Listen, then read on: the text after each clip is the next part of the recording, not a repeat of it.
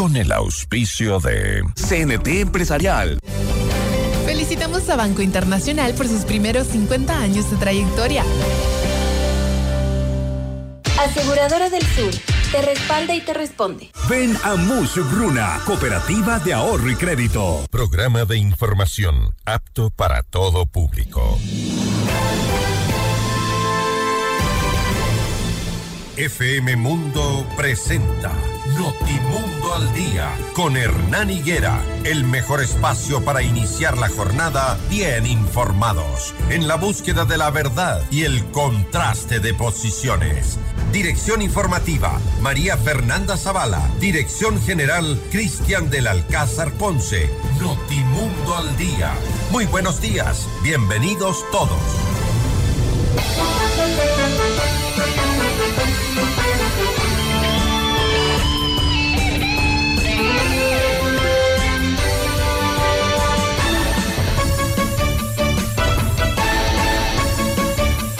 Saludamos cordialmente a nuestra audiencia en este martes 27 de febrero de 2024. Un gusto acompañarlos. Muy buenos días a todos ustedes. Ya comienza el espacio para iniciar la jornada siempre bien informados, buscando la verdad y el contraste de todas las posiciones. La información actualizada, por supuesto, para ustedes, amables oyentes que sintonizan 98.1 o www.fmmundo.com. Atención, la avenida Simón Bolívar de Quito estará cerrada en un tramo el día de hoy entre el sector de la Loma de Puengasí y la autopista General Rumiñahui. A los amables oyentes que nos escuchan en el sur de Quito, tengan por favor en consideración esta información. Es una de las principales vías de Quito, como sabemos, que permanecerá cerrada a partir de las 7 horas 45, así que por favor levántese, salga a tiempo porque va a tener congestión vehicular. La Agencia Metropolitana de Tránsito ha informado que esta vía estará cerrada entre el sector de la Loma de Puengasí la autopista General Rumiñahui debido a una diligencia que tiene que realizar la Fiscalía General del Estado. La avenida Simón Bolívar cerrada alrededor de una hora. Eh, las vías alternativas, atención amigos del sur de Quito, las vías alternativas.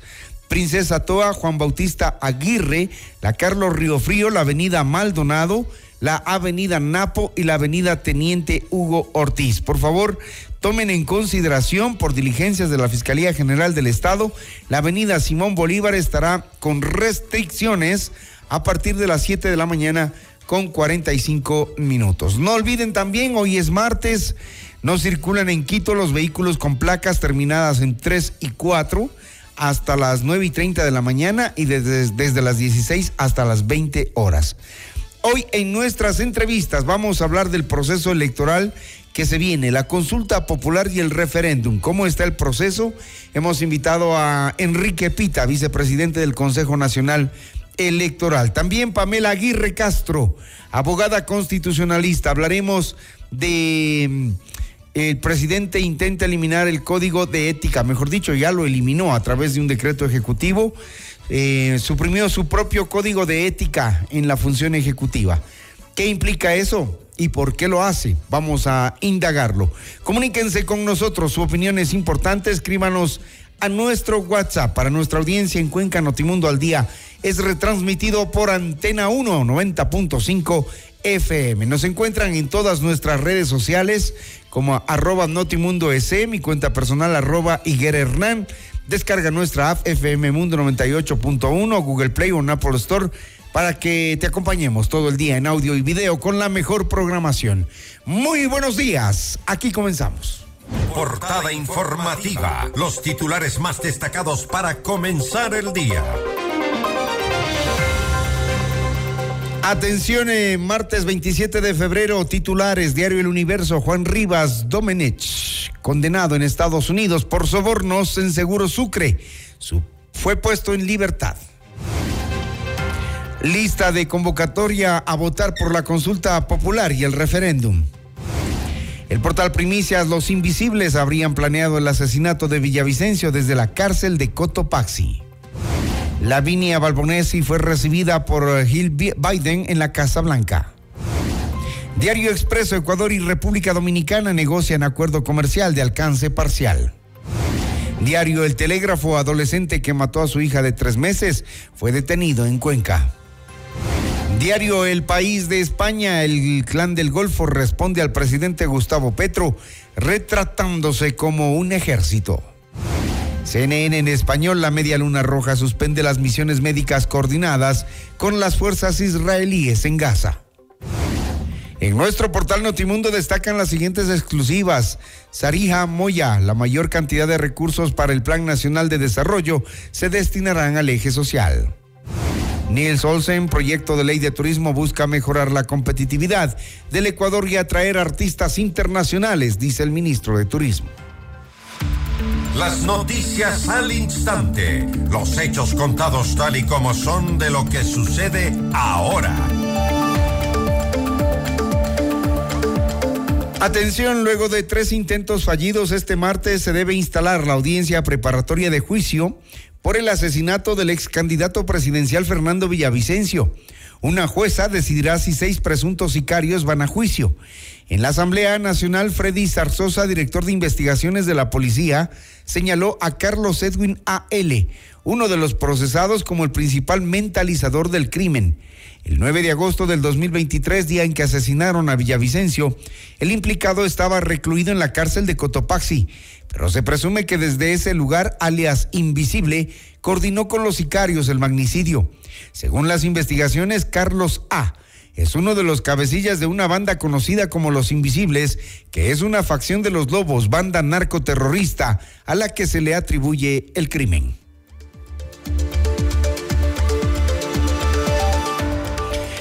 Kevin L.M., Javier T.Z. y Javier M.M. fueron vinculados al asesinato del fiscal César Suárez perpetrado el pasado 17 de enero. Luego de esta decisión, una jueza dictó medidas cautelares de prohibición de salida del país, uso de un dispositivo electrónico y presentación periódica ante la Fiscalía en el marco de la investigación. En este caso, otras dos personas ya son procesadas por su supuesta vinculación al crimen de Suárez, quien indagaba casos como el desfalco millonario de Ispol y el ataque armado a las instalaciones de TC Televisión.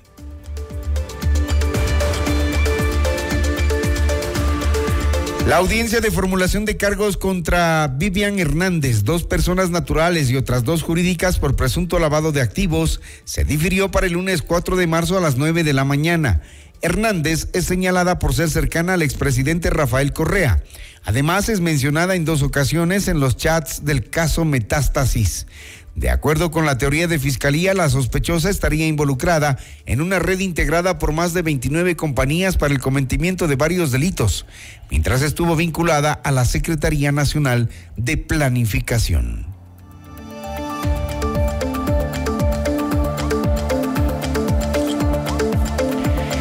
La audiencia de apelación a la prisión preventiva solicitada por Javier Córdoba, exministro de Minería de los gobiernos de Rafael Correa y Lenín Moreno, se difirió por pedido de sus abogados.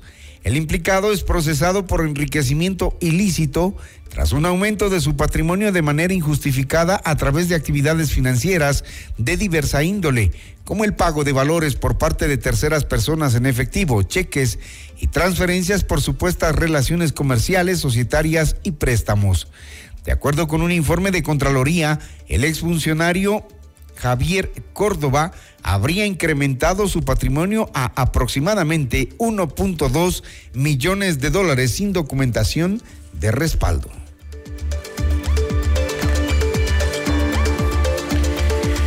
Cambiamos de tema. La proforma presupuestaria está en la Asamblea. La Comisión de Régimen Económico abocó conocimiento de la proforma presupuestaria 2024 remitida por el presidente Novoa. En la sesión de ayer comparecieron autoridades del gobierno, entre ellas el viceministro de Finanzas Daniel Falconi, quien adelantó que el país tendrá un crecimiento por debajo del 1% para el 2024. Con esta eh, visión de cuál puede ser eh, el tamaño de la economía para el año 2024. Acá la proyección estimaba un crecimiento de 0,8%, que es un crecimiento bastante bajo y que estaba también enfocado en una eh, condición específica y era que en la programación del año anterior a la producción del campo del bloque 43 del ITT se lo retiraba de acuerdo a las disposiciones relacionadas a las decisiones de la Corte Constitucional. Se generan cambios respecto a las proyecciones del sector petrolero que tengan que ver con el ITT, deberán ir incorporándose durante el proceso propio de la ejecución presupuestaria. Por otro lado, el viceministro explicó que en los próximos años Ecuador no enfrentaría una alta tasa de inflación que afecte a la situación económica.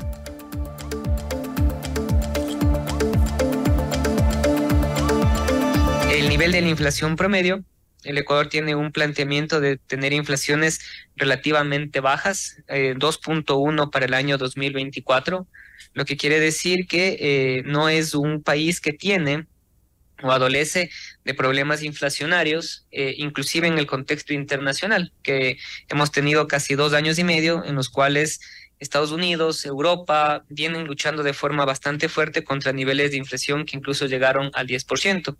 El Ecuador no es un país que presentó esa condición y tiene niveles inflacionarios relativamente eh, muy controlados, cercanos al 2%, es la estimación para el año 2024. Además, Falconi indicó que el costo del barril de exportación de crudo nacional se ubicará por encima de los 60 dólares para el 2024. El precio del petróleo se ha estimado en 66,7 dólares por barril para el crudo ecuatoriano, que es básicamente una mezcla o de una canasta de dos tipos diferentes de crudos que nosotros vendemos, Napo y Oriente. El crudo Oriente generalmente un poco más ligero y el crudo Napo un poquito más pesado en promedio, estos dos crudos suelen tener descuentos de entre 7 y 10 dólares por barril. Y eh, con esta planificación, el WTI, que es tal vez el crudo que es más fácil para encontrar información y comparar, debería estar alrededor de 77 dólares por barril durante todo el ejercicio presupuestario para que nuestras metas de ingreso enfocadas solo en el precio puedan cumplirse. Las 6 de la mañana con 11 minutos, 6 de la mañana con 11 minutos y sobre este tema en Notimundo Estelar, el asambleísta por la Revolución Ciudadana Cristian Vega señaló que existen ciertos montos que no poseen orientación de gasto. En el caso del Ministerio de Educación me preocupó y sí le llamé la atención, sobre todo es porque 4 mil millones de dólares se asignan a una partida de orientación del gasto que significa sin orientación al gasto. Es decir, hay 4 mil millones de dólares que cuando usted revisa la orientación del gasto no le dice a dónde van a ir. Y eso nos preocupa porque si bien es cierto esos mil millones de dólares, cuando vemos el desglose de eh, para qué se les ha asignado, está para bienes de larga duración y sobre todo al programa de educación inicial. Pero no sabemos a qué va a responder, cómo se va a priorizar. O sea, no es ético porque son recursos públicos, debe decirse a dónde van, así sea complejo, y el mismo es un copia y pega en el sector del Ministerio de Salud Pública. Hay ahí también mil millones de dólares donde no estipula, perdón, ahí son dos mil millones de dólares donde no estipula a dónde van a ir.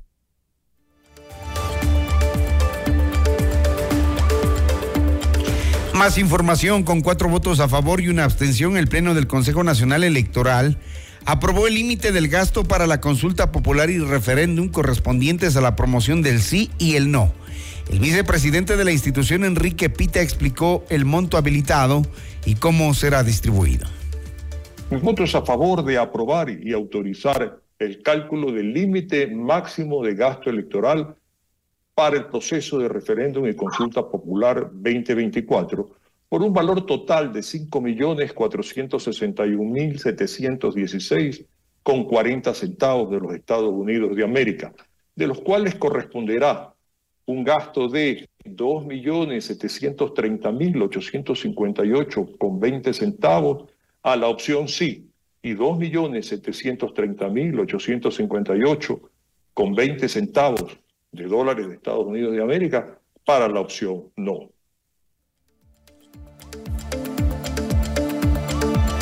Asimismo, se aprobó la convocatoria para la consulta popular y el referéndum. De conformidad con lo dispuesto en el numeral 1 del artículo 219 de la Constitución y numeral 1 y 2 del artículo 25 del Código de la Democracia, mi voto a favor de aprobar la convocatoria para el proceso electoral de referéndum y consulta popular 2024, que se desarrollará el 21 de abril del año en curso. De esta manera, el Pleno del Consejo Nacional Electoral oficializa el llamado a 13.654.291 electores para que acudan a las urnas y se pronuncien sobre 11 preguntas. Como autoridades electorales, ratificamos el compromiso y responsabilidad para entregarle al país unos comicios revestidos de confianza y altos estándares técnicos como ya lo hemos hecho. 6 de la mañana, 14 minutos en Notimundo Estelar. Sarija Moya, secretaria nacional de Planificación, habló sobre los objetivos del Plan Nacional de Desarrollo que contempla una inversión anual de más de 1.600 millones de dólares. Explicó que la mayoría de recursos se destinarán al área social para combatir a la violencia, no solo de manera reactiva, sino preventiva. Y sabemos que las raíces de la violencia están dentro de la desigualdad, dentro de la pobreza, dentro de la falta de empleo. Esto estaba en el plan de gobierno que presentó nuestro presidente Daniel Novoa al Consejo Nacional Electoral durante su periodo de campaña. Y por lo tanto nosotros hemos tomado esa visión y el eje eh, de lo social tiene dentro de sus objetivos un, un objetivo específico para eh, el, tema de la seguridad. Entonces, al, al nosotros no aislar eh, a la seguridad como un eje aparte, sino que vincularlo con las áreas sociales, estamos garantizando que exista no solo contención, sino también prevención de la violencia que requiere de políticas de largo plazo, que requiere un tejido social fuerte. Bueno, nuestro plan anual de inversiones en, para, este, para este año y el siguiente está entre los 1.600 y 1.700 millones. La mayoría y lo que se ha hecho es dar prioridad al sector de lo social.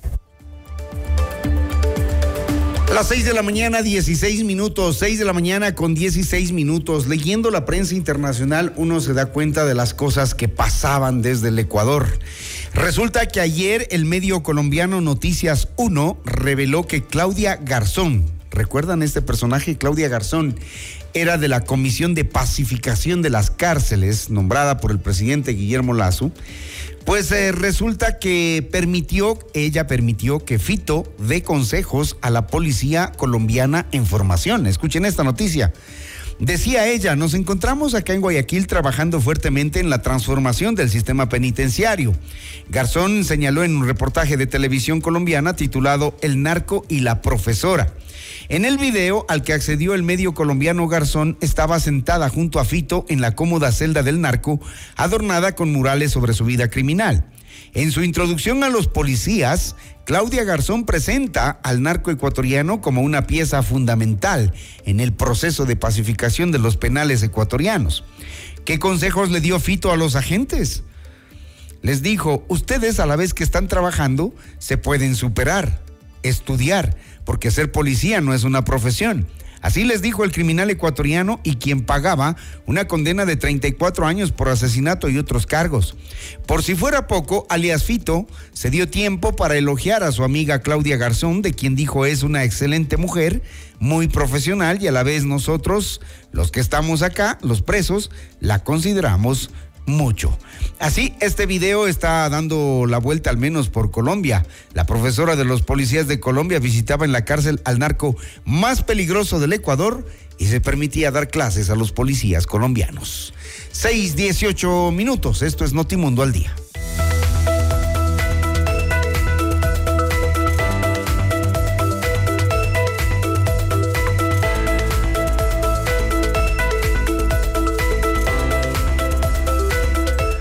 Con Aseguradora del Sur, tu hogar está respaldado en todo momento. Te brindamos coberturas completas por robo, incendios, inundaciones, desastres naturales y mucho más. Cotiza con nosotros en www.aseguradoradelsur.com. Aseguradora del Sur te respalda y te responde.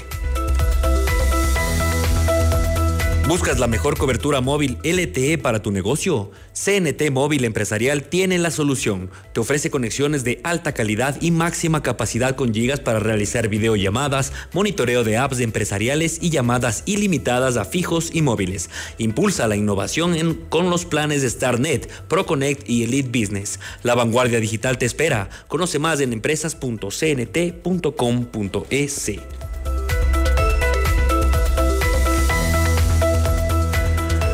Todo lo que necesitas lo puedes lograr con los créditos de Mushuk Runa a nivel nacional. Crédito para tu negocio, tu nuevo vehículo, compra de productos, emprendimientos, estudios, tu casa o lo que necesites. Estamos en todo el Ecuador. Adquiere el libro del abogado Luis Alfonso Chango en todas las agencias de Mushuk Runa o a domicilio. Comunícate al 098 536 6772.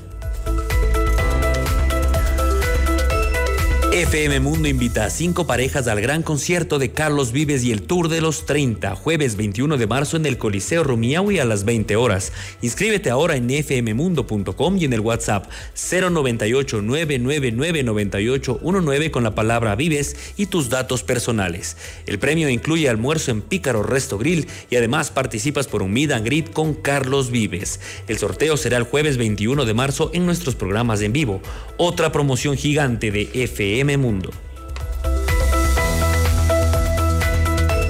Si quieres vender más en este nuevo año, publicita con nosotros en FM Mundo. Promociona tus productos, destaca tus servicios y brilla en el mercado a través de nuestras multiplataformas. Contáctanos ya a ventas fmmundo.com y el WhatsApp 099 003 8000. FM Mundo, somos comunicación 360. Que este sea un gran día a regresa Hernán Higuera con el primer informativo de la radio, Notimundo al Día. Somos tu mundo, mundo. Mira nuestros mejores contenidos. Suscríbete gratis a nuestro canal de YouTube, FM Mundo Live. Somos FM Mundo. Comunicación 360. Inicio de publicidad. En tu mundo, esta es la hora las 6 de la mañana, con 21 minutos. Seamos puntuales, FM Mundo. En la actualidad, la seguridad digital no es una opción, es una necesidad. ¿Estás listo para proteger tu empresa de manera efectiva? Presentamos Corporate Guard de CNT Empresarial, la solución líder en ciberseguridad. Una fortaleza digital que protege cada aspecto de tu empresa. Con nuestras soluciones, brindamos seguridad digital a todos los dispositivos, aplicaciones e información en la nube, garantizando la continuidad de tu negocio. Conoce más en ¿Aló? Prima, ¿cómo está? ¿Cómo va el negocio? Bien, prima. Le hice caso y aumenté los productos gracias al crédito Muchugruna. Qué bueno, prima. Y ahora están en todo el Ecuador. Cuéntele a la familia. Apoyamos todas sus iniciativas y le damos crédito para lo que necesite. Negocio, estudios, viaje, vehículos y más. Hasta 30 mil dólares, sin base y sin garante. Acérquese a la agencia más cercana y solicite su crédito en todo el Ecuador. Aplica condiciones. Abogado Luis Alfonso Chango, gerente general. Estamos en el centro norte y sur de Quito. En CIME Sistemas Médicos contamos con ocho centros de medicina ambulatoria y más de 40 especialidades para tu bienestar. Agenda tu cita en Quito y Manta llamando al 02 501 9400 en nuestra página web www.cime.com.es o en nuestra nueva app CIME. Encuéntranos ahora también en CCI y Ticentro Shopping. Tu salud es nuestra prioridad. CIME te cuida. En tu hogar los ladrones no son invitados. Evita que los imprevistos arruinen tu espacio seguro. La inseguridad no tocará tu puerta cuando lo respaldas con Seguro Mi Hogar. Asegura lo que amas, desde 10,67 al mes. Tu paz y tranquilidad son nuestra prioridad. Cotiza hoy. Aseguradora del Sur, te respalda y te responde. Somos tu mundo, FM Mundo. Somos FM Mundo. Comunicación 360. Fin de publicidad. Muy buenos días. Gracias por preferirnos. Seguimos en Notimundo al Día. Los hechos contados tal y como son. Con Hernán Higuera. Entrevista al Día. Con Hernán Higuera.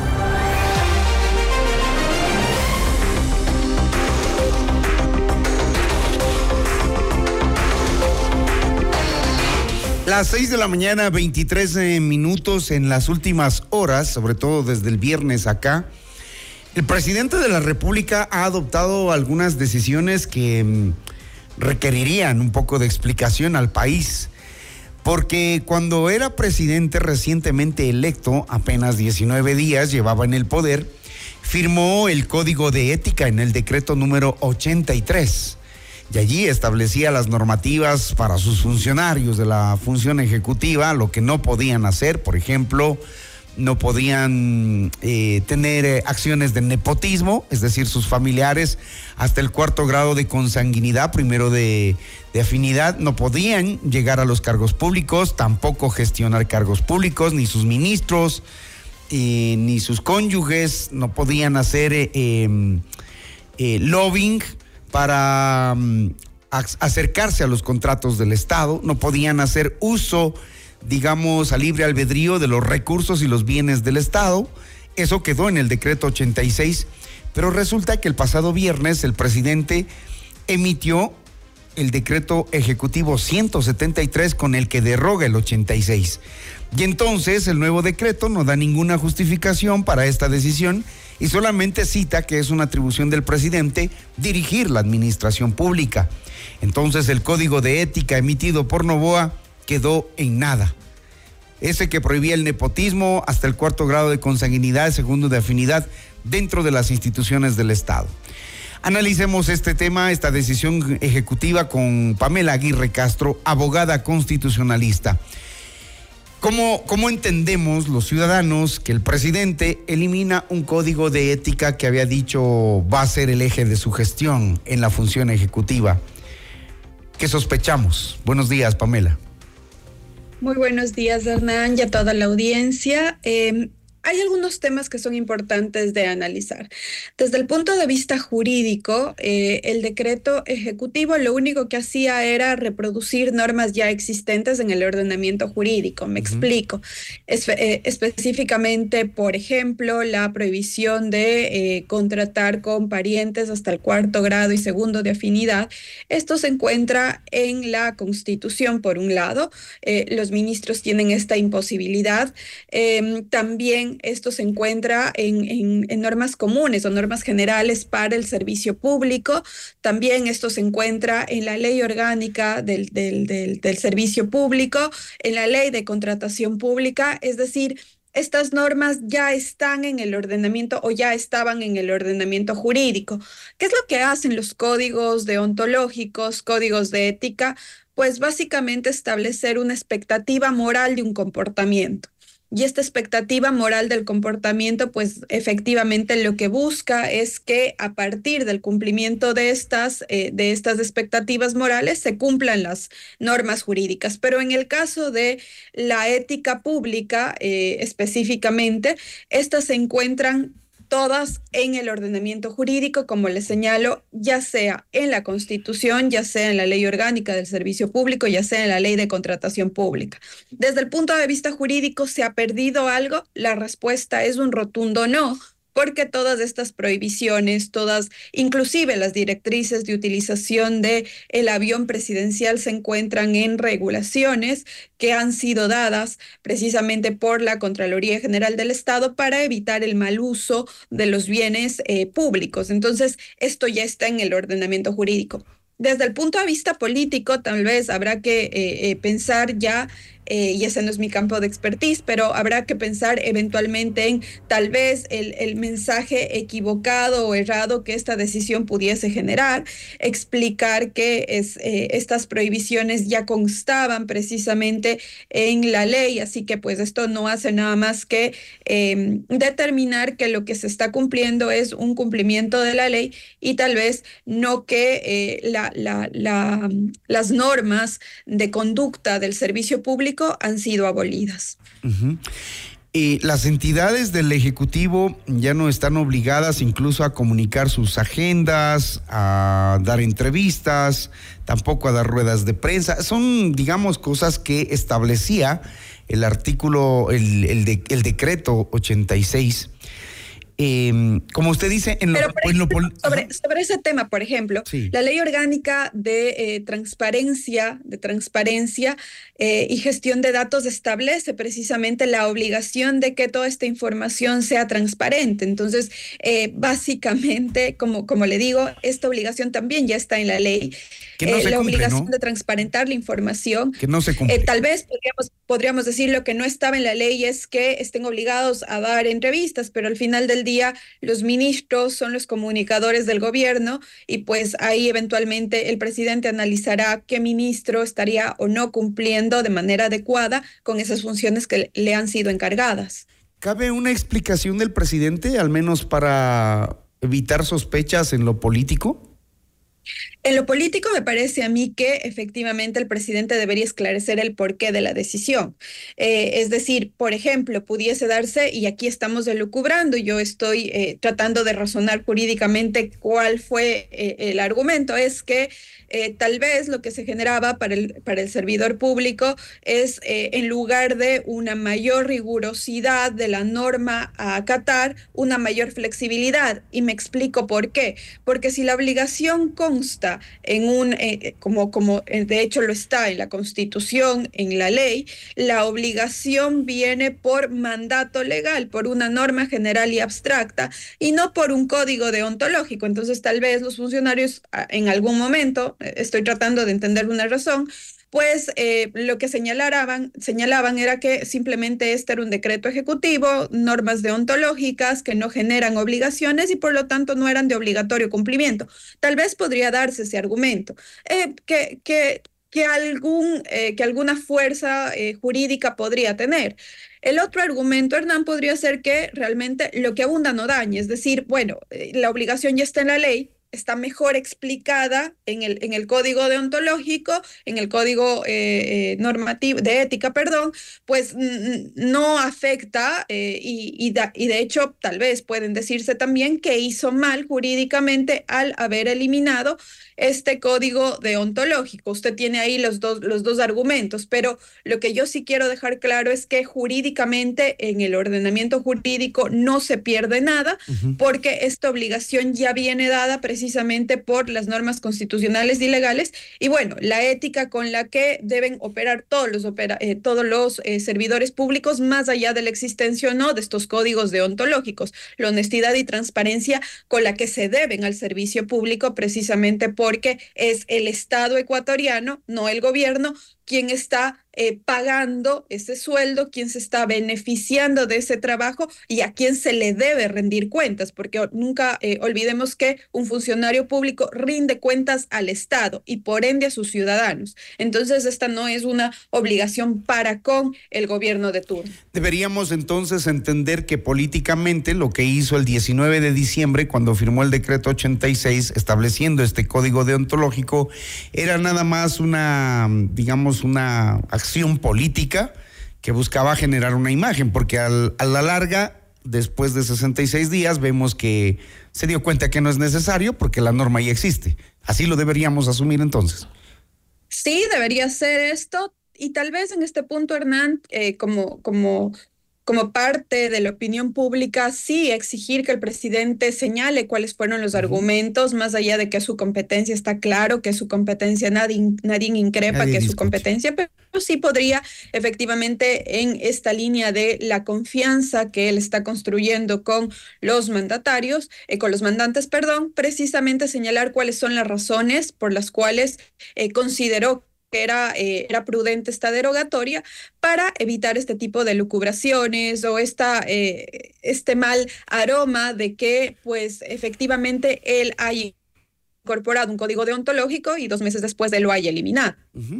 Más que nada porque en este país lleno de sospechas eh, ya se empieza, como usted bien decía y anotaba, a elucubrar sobre las cosas que se hacen, las que ya se vienen haciendo y las que eh, se quiere que ya no se repitan por lo que ya ha pasado en gobiernos anteriores, que parecía que era muy necesario un código de ética en cada una de las funciones del Estado, a pesar de que la ley existe, como usted señala.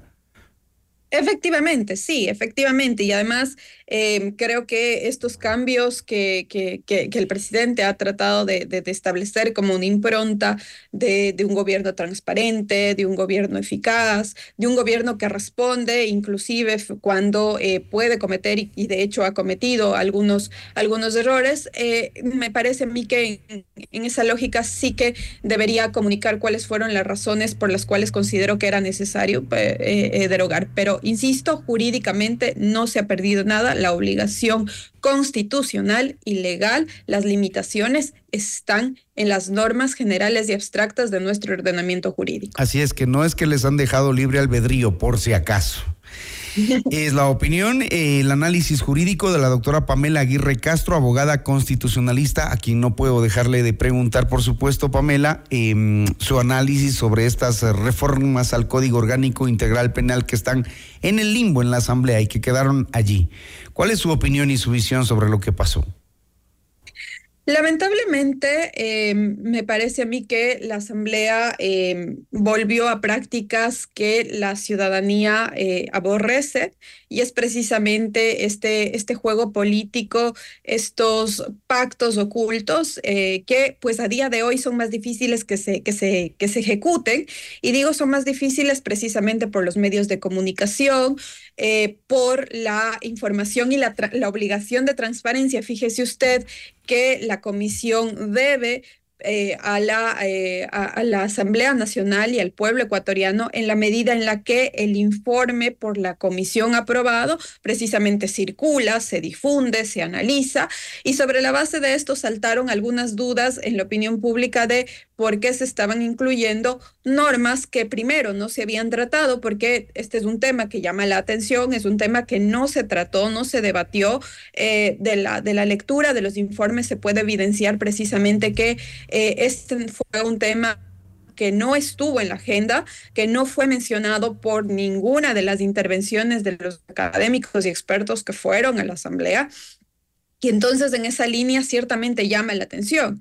Y también llama la atención eh, algunas em, excusas, algunas respuestas de por qué eh, otras bancadas que pues, posiblemente no se beneficiarían directamente de esta norma o de esta incursión de estas normas en el ordenamiento jurídico se incorporaron. Piense usted en eh, ADN, los, los, eh, los asambleístas también que no forman parte de ninguna bancada, creo que ahí hay uno independiente, también de, los asambleístas social cristianos, que pues básicamente mandaron al, al, al, al alterno del alterno para liberarse de responsabilidades eh, políticas respecto a lo decidido. Y esto eh, claramente el Ecuador lo sabe, son pactos, eh, se prefiere, y creo que estamos caminando a esa lógica de política, conocer cuáles son las, las, las negociaciones, que no están mal en política, pero todos este, todo este tipo de pactos ocultos pues simplemente dejan un mal olor. Y la Asamblea perdió una oportunidad importante de luego de un trabajo interesante, haber incorporado y haber compilado al menos 18 eh, reformas que se habían planteado al COIP, establecer, un, eh, establecer unas reformas que son necesarias en muchos aspectos y que además son urgentes.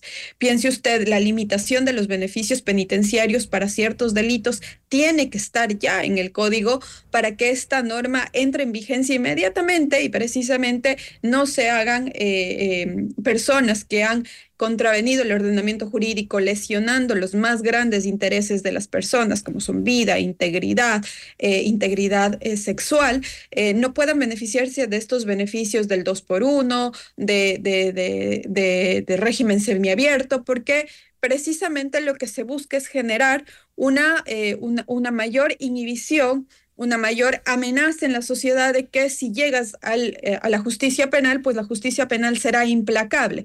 Pero esto no se pudo concretar. Entonces, creo que la asamblea en este momento tienen, los asambleístas tienen que buscar eh, llegar precisamente a acordar qué eh, qué partes, porque recuerde usted que está pendiente la votación de la moción de la aprobación de este código en cuatro bloques, pues aquí entonces será y se verá la capacidad de negociación de los asambleístas para que lo, lo beneficioso pues se apruebe.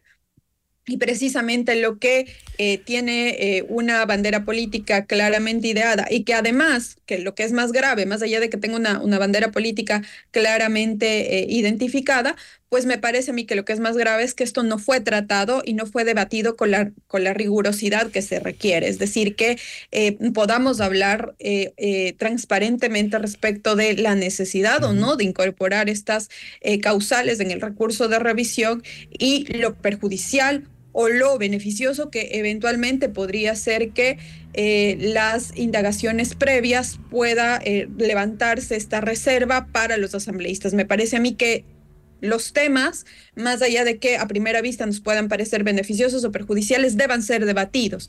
Se debe volver a valorizar lo que es la, la, deliberación democrática para precisamente, con base en argumentos, se tome la mejor decisión y la ciudadanía se pueda formar un criterio. Cuando las, eh, las reformas se introducen eh, sin haberse debatido cuando eh, parece ser que hay negociaciones y pactos por debajo de la mesa, pues claramente esto no beneficia a este debate, a esta deliberación. Como no lo hizo. Como no lo hizo, efectivamente. Pamela Aguirre Castro, abogada constitucionalista, muchísimas gracias por atender esta entrevista, por contestar nuestras preguntas y sobre todo por aclarar aquellas dudas sobre actos eh, del Ejecutivo y del Legislativo que a veces no alcanzamos a entender y que por supuesto bajo el análisis jurídico requieren ahora sí una explicación política de los directamente involucrados. Muchísimas gracias, Pamela Aguirre. Muchas gracias, Hernán, y a toda la audiencia. Un muy buen día. Un buen día. Seis de la mañana, 40 minutos. Seguimos con más en Notimundo al Día. Con Hernán Higuera, el mejor espacio para iniciar la jornada bien informados.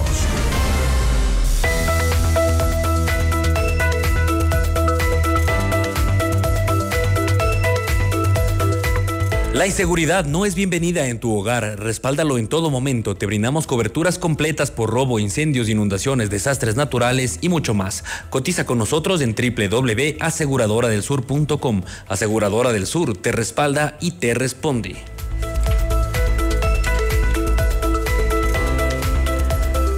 FM Mundo invita a cinco parejas al gran concierto de Melendi, 20 años sin noticias, viernes 15 de marzo en el Coliseo Rumiahui. Inscríbete ahora en fmmundo.com y en el WhatsApp 098 999 9819 con la palabra Melendi y tus datos personales. El premio incluye almuerzo en Pícaro Resto Grill. El sorteo será el viernes 15 de marzo en nuestros programas en vivo. Otra promoción gigante de FM Mundo. Somos el mejor aliado este 2024 para tu empresa, negocio y emprendimiento. Cumplimos tus objetivos y nos ajustamos a tu presupuesto con publicidad 100% efectiva. Contáctanos ya a ventas fmmundo.com y en el WhatsApp 099 Somos FM Mundo, Comunicación 360. Hoy está publicado en el registro electoral la convocatoria, en el registro oficial, perdón, la convocatoria a consulta popular para el próximo domingo 21 de abril de 2024. Es parte del cronograma que vamos a desmenuzar más adelante con Enrique Pita en la entrevista al volver. Que este sea un gran día y a regresar Naniguera con el primer informativo de la radio, Notimundo al Día. Somos tu mundo, FM Mundo. Sigue nuestra transmisión en video FM Mundo Live por YouTube, Facebook, X y en fmmundo.com. Somos FM Mundo. Comunicación 360. Inicio de publicidad. Con el auspicio de... Cime Te Cuida, la red de medicina ambulatoria más completa de Ecuador. FM Mundo presenta Mundo Salud con el doctor Esteban Ortiz. Bienvenidos. Hola amigos, soy el doctor Esteban Ortiz. Aquí en Mundo Salud hablamos sobre promoción de salud. ¿Y cuál es el consejo de hoy? Sea optimista. El optimismo se ha asociado a mejor salud. ¿Por qué? Porque tener mucho estrés o ser muy pesimista puede estar asociado a generar más respuesta inflamatoria debido a la producción de muchos factores hormonales como son, por ejemplo, el cortisol. Si usted es optimista y espera lo mejor de cualquier situación, su cuerpo entrará en una etapa donde no genere estrés en cada momento. El optimismo se ha asociado a una mayor supervivencia inclusive en pacientes con cáncer. Es decir, usted tiene en su poder la capacidad de esperar lo mejor de cualquier otra circunstancia y de esta forma reducir los niveles de estrés en su organismo. Si usted hace eso, créame que usted va a vivir más que una persona que es negativa. Entre ser optimista, ser realista o ser pesimista, escoja la primera opción.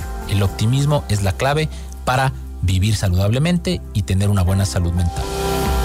Hasta aquí, Mundo Salud, con el doctor Esteban Ortiz con el auspicio en de... Cine Sistemas Médicos contamos con ocho centros de medicina ambulatoria y más de 40 especialidades para tu bienestar. Agenda tu cita en Quito y Manta llamando al 02-501-9400 en nuestra página web www.cime.com.es o en nuestra nueva app CIME. Encuéntranos ahora también en CCI y Ticentro Shopping. Tu salud es nuestra prioridad. CIME te cuida. ¿Buscas la mejor cobertura móvil LTE para tu negocio? CNT Móvil Empresarial tiene la solución. Ofrecemos conexiones de alta calidad y máxima capacidad. La mejor navegación dentro y fuera de tu empresa. Llegas para realizar videollamadas, monitoreo de apps empresariales que maximizan tu productividad y llamadas ilimitadas a fijos y móviles. Impulsa la innovación con los planes StartNet, ProConnect y Elite Business. Conoce más en empresas.cnt.com.es. En tu hogar los ladrones no son invitados.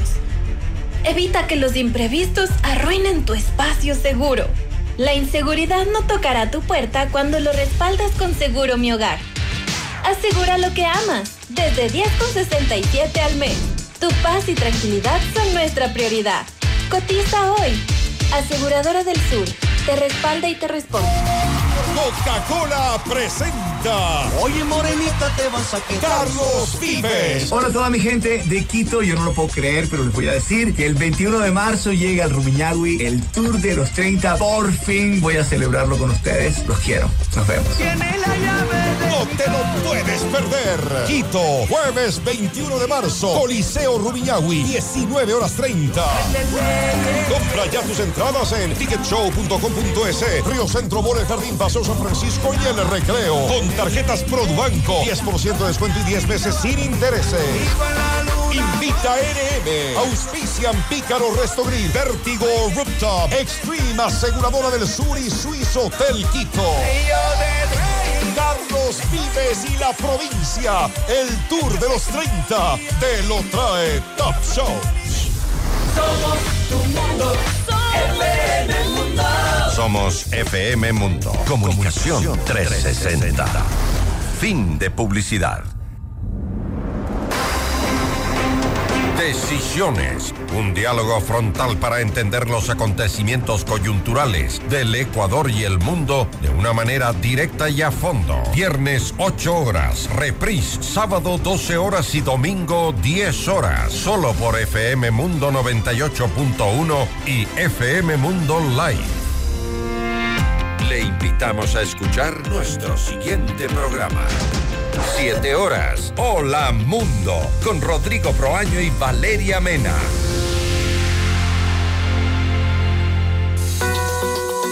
Muy buenos días. Gracias por preferirnos. Seguimos en Notimundo al Día. Los hechos contados tal y como son. Con Hernán Higuera. Entrevista al Día. Con Hernán Higuera.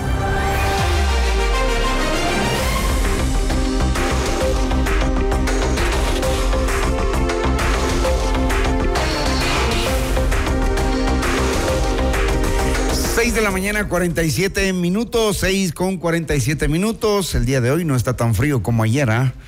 Hace menos frío, em, tenemos un sol parcialmente nublado, vamos a ver si sale el sol. Y recuerden que hay restricciones sobre la avenida Simón Bolívar a partir de las 7:45 de la mañana por disposición de la Fiscalía. Bueno, vamos a entrar en materia electoral porque en 54 días exactamente los ecuatorianos iremos a las urnas y ya el Consejo Nacional Electoral el día de ayer aprobó el texto de la convocatoria a elecciones de la consulta popular que hoy se publica en el registro oficial. Allí se señala que se realizará el próximo 21 de abril de acuerdo con el calendario dispuesto por el CNE. La convocatoria se difundiría en cadena de radio, televisión y prensa escrita el día de hoy. En la plenaria desarrollada ayer, el Pleno también se pronunció sobre el límite del gasto electoral para la campaña que ascenderá a 2.730.858 dólares.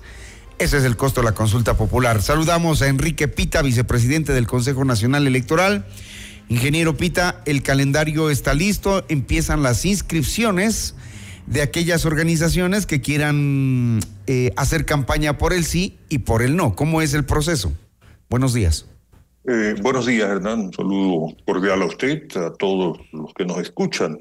Efectivamente, el día de ayer, cumpliendo con lo que establece la ley, el Consejo Nacional Electoral eh, ya resolvió oficialmente declarar el inicio o la convocatoria, perdón, de la consulta popular. Esto, como usted bien lo menciona, será materia de una eh, eh, convocatoria pública en los principales medios del país y eh, eh, también se establece el calendario. El calendario, como usted bien menciona, está estableciendo que perdón, tenía algo cambiado. La campaña electoral va desde el 5 de enero hasta el 6 de febrero. Eh, no, estoy viendo un calendario equivocado, mi estimado amigo. Este, Bueno, Estamos bueno. hablando de la consulta popular. Claro Así que es. sí. El calendario electoral ya fue aprobado. En este momento nosotros vamos a cerrar el cierre del registro electoral el 20 de febrero. Y hay que entender respecto a este punto que eh, para efecto de este proceso, no, eh, los cambios de domicilio más no van a tener vigencia, porque por el corto tiempo en el cual pues, eh, hemos tenido que llevar adelante este proceso, cualquier cambio de domicilio ya estará vigente para las elecciones generales de- del próximo año. Eh, ya nosotros vamos a hacer la aprobación. La inscripción de organizaciones políticas y organizaciones sociales arranca desde el 28 de febrero hasta el 4 de marzo. Desde mañana. Y la campaña electoral arranca desde el 7 de abril hasta el 18 de abril. Ahora, ¿qué requisitos deben reunir aquellas organizaciones que quieran participar por el sí o por el no? Bueno, son organizaciones políticas u organizaciones sociales debidamente registradas en las instancias pertinentes, ¿verdad? Eh, para efectos de poder participar. Yo le recuerdo a usted que hay recursos del Estado que están comprometidos en esto, porque también el presupuesto para, para que éstas puedan hacer su campaña con el Fondo de Promoción Electoral tiene que estar respaldado en algún momento dado pues por la inscripción de responsables económicos de esta, que al final también tienen que presentar las justificaciones de los gastos pertinentes con todos los eh, con, todos los respaldos y obviamente con todas eh, las consecuencias en caso de que el- el recurso no haya sido bien utilizado. Pero en todo caso, eh, lo que se necesita es que sean organizaciones sociales, organizaciones políticas debidamente registradas en las instancias para las cuales pues, se respalda su vida jurídica. ¿Hasta cuánto pueden recibir aquellas organizaciones que decidan entrar a la campaña? ¿Cuál es el mencionó hace un momento eh, al, al inicio de esto. Eh, este, este valor fue aprobado ayer, lamentablemente no lo pero usted lo mencionó. Dos Y el millones 50% setecientos treinta mil. es para el sí y el 50% para el no. Dos millones setecientos treinta mil. ¿Ese es el monto? Es correcto, así es.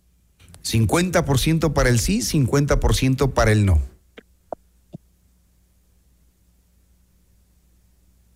Ingeniero Pita. Sí, sí, es correcto. Perdón, estaba afirmando usted, sí, es correcto. Ok, entonces el próximo 21 de abril los ecuatorianos deberán ir a las urnas. Nos ha dicho que el cambio de domicilio electoral no es necesario porque no tiene validez por lo corto del tiempo que se viene. Pero entonces, mientras este calendario avanza, ¿qué, mm, qué acciones va a tomar el CNE para avanzar en el tema de la consulta? Porque se viene contratos, se viene impresión de papeletas, se viene difusión de información. Toda nuestra gestión guarda relación con un calendario que en su momento fue aprobado. Y todo ese calendario para llevarlo adelante está respaldado también en un presupuesto que también ya ha sido puesto en conocimiento del gobierno nacional. Y claro, eh, los recursos deberán de fluir en una forma ágil. Nos corresponde, por ejemplo, contratar personal en cada una de las delegaciones para las diferentes actividades que tienen que ser realizadas en, en estas. Y obviamente en, la- matriz primero, también. Por otro lado, ya se está trabajando en el formato de la papeleta y se está también con el formato de la papeleta llevando adelante pues las eh, negociaciones con el Instituto Geográfico Militar respecto a su impresión, como también se lleva adelante eh, el concurso en su momento para empaquetar estas para el armado de todos los kits electorales. Impresión, armado, distribución, la distribución también cae en manos de eh, Fuerzas Armadas. Se negocia con policía civil aspectos relacionados con la, seguridad.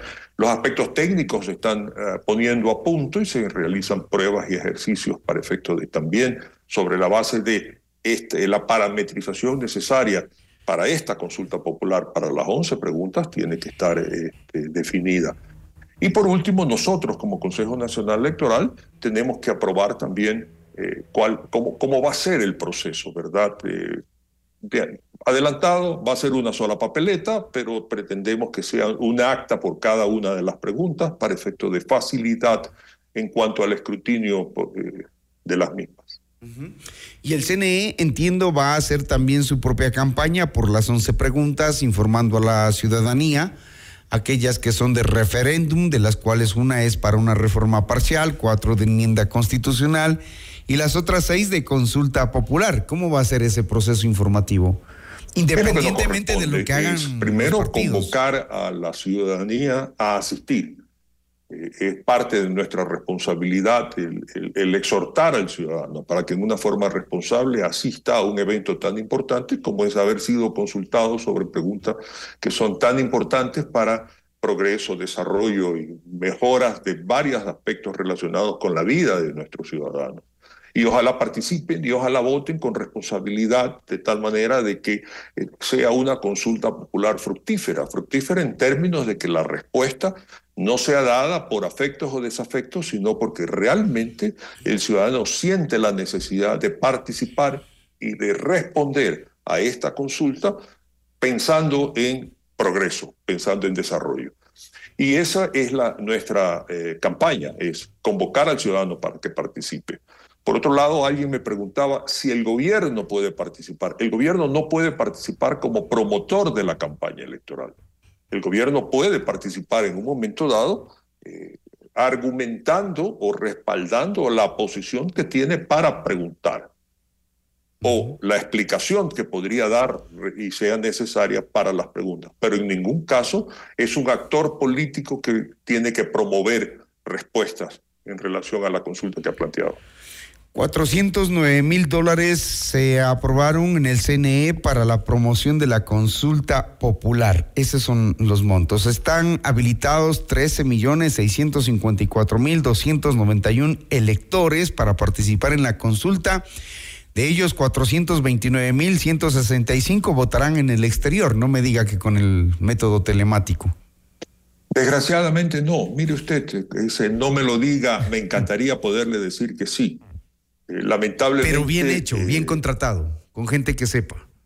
Bueno, ok, sí, pero hagámoslo porque tampoco significa porque, y, me salgo un poco del tema en que estamos conversando, pero sí me apasiona esta situación en cuanto a que yo sí creo en el voto telemático como una opción que permite que los 490 mil ecuatorianos que viven afuera puedan participar.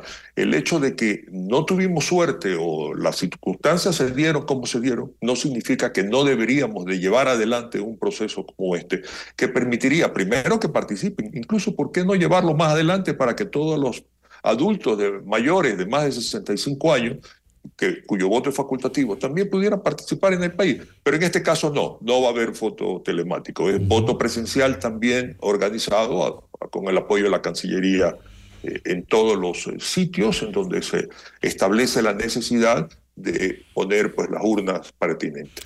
Muy bien, ingeniero Pita, estaremos pendientes de cómo avance el eh, proceso, el cronograma, eh, la difusión, las inscripciones de los movimientos políticos que vayan a favor y en contra.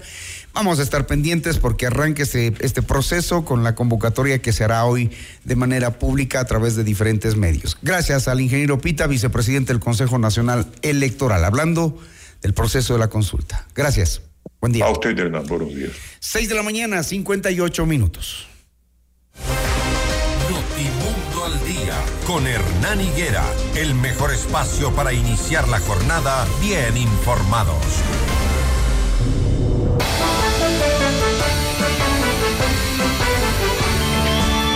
Bien, a quienes ya salieron tarde, pues ni modo, van a tener que llamar y pedir justificaciones porque la Agencia Metropolitana de Tránsito informó ya desde ayer que se va a aplicar la restricción a la circulación vehicular en la avenida Simón Bolívar desde las 7 de la mañana con 45 minutos de este martes. La entidad municipal dijo que el cierre del paso se aplicará en el tramo comprendido desde la loma de Puengasí hasta el intercambiador de la autopista General Rumiñahui. En ese punto de la avenida Simón Bolívar que conecta a la vía con la ruta hacia el Valle de los Chillos, se va a realizar una diligencia de la Fiscalía General del Estado, según informó la Agencia Metropolitana de Tránsito un comunicado. Esto es por las investigaciones de la tal cantidad de accidentes que existen, ¿no? Con muertos, heridos. La agencia recomendó a los usuarios tomar como rutas alternas las eh, vías Avenida Princesa Toa, la autopista General Rumiñahui, la calle Juan Bautista Aguirre, la avenida Pedro Vicente Maldonado, la avenida Napo y la avenida Teniente Hugo Ortiz. Desde las 7 y 45 de este martes hay restricción en este tramo de la avenida Simón Bolívar. Gracias a ustedes por su atención, por informarse con Notimundo al día todas las jornadas, desde las seis en punto hasta las 7 de la mañana. Ya viene Hola Mundo. Gracias por su sintonía, su confianza, sus mensajes. Volvemos mañana a las seis en punto.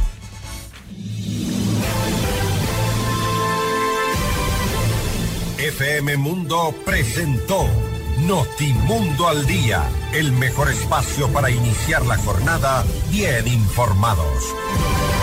Conducción, Hernán Higuera. Ingeniería de sonido, Andrés Castro Saavedra. Dirección de arte, Laili Quinteros. Coordinación y redacción, José Martín Muñoz. Dirección informativa, María Fernanda Zavala. Dirección general, Cristian del Alcázar Ponce. Con el auspicio de CNT Empresarial. Felicitamos a Banco Internacional por sus primeros 50 años de trayectoria. Aseguradora del Sur, te respalda y te responde. Ven a Mush Bruna, Cooperativa de Ahorro y Crédito.